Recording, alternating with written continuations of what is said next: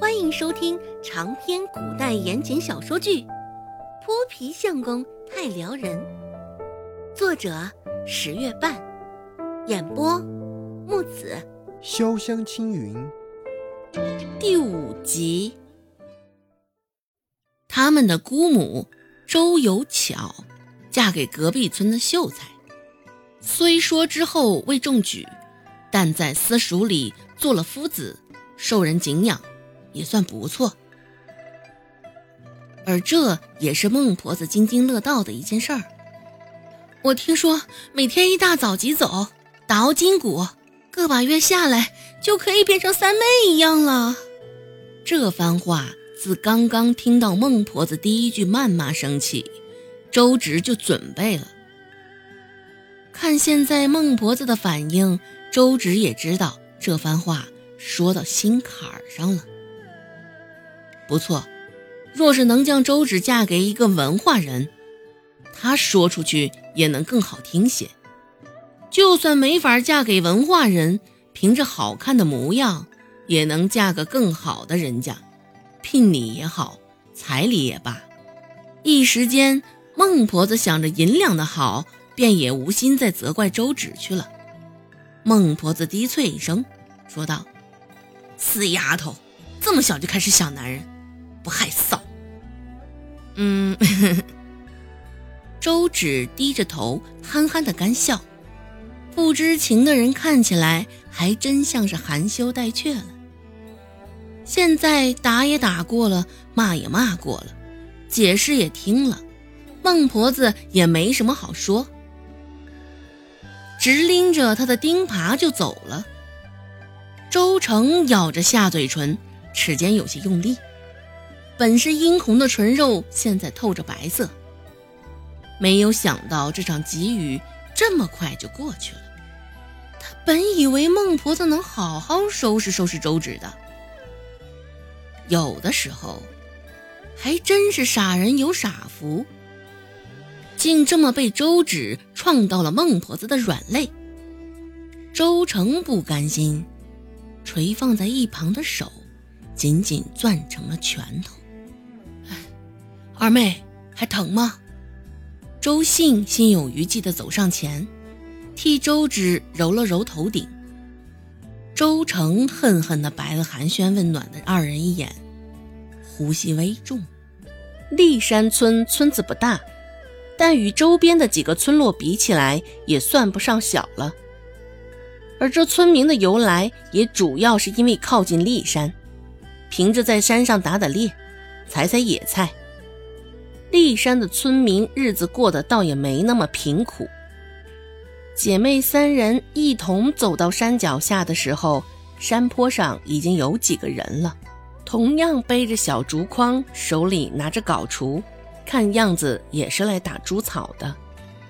两世为人，这样的经历，周芷还是第一次。亦步亦趋的，缓慢地跟在周信的身后。拖着一较为肥硕的身躯，很快就落后了那两人几小步。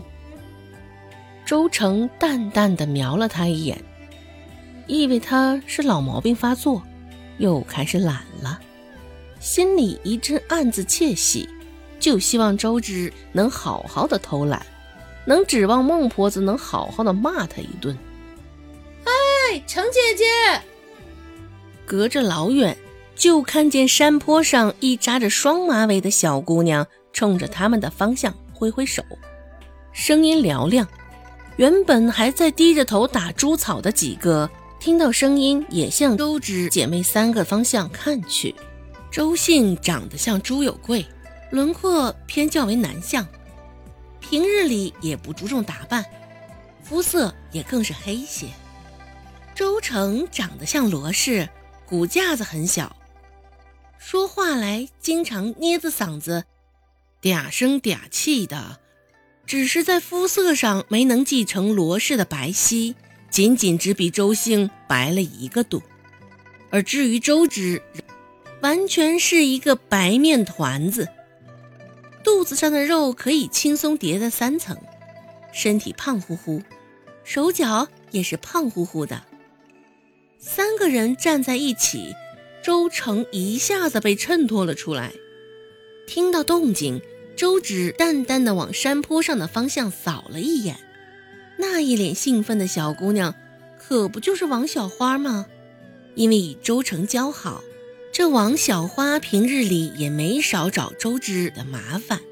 周成也不想与周信、周芷他们待在一起，指了指王小花所在的方向，开口道：“大姐，我过去找小花妹妹了。”以往的周信定然是立马就会点头答应，周成也是这般想的，所以没说完，也不待周信的反应。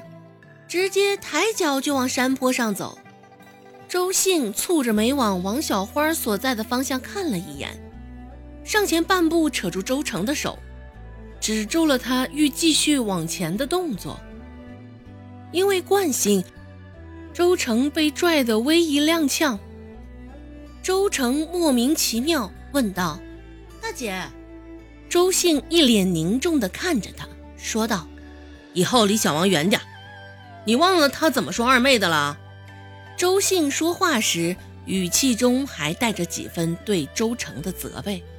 周成无语，一旁的周芷听了周信的话，也是愣了愣。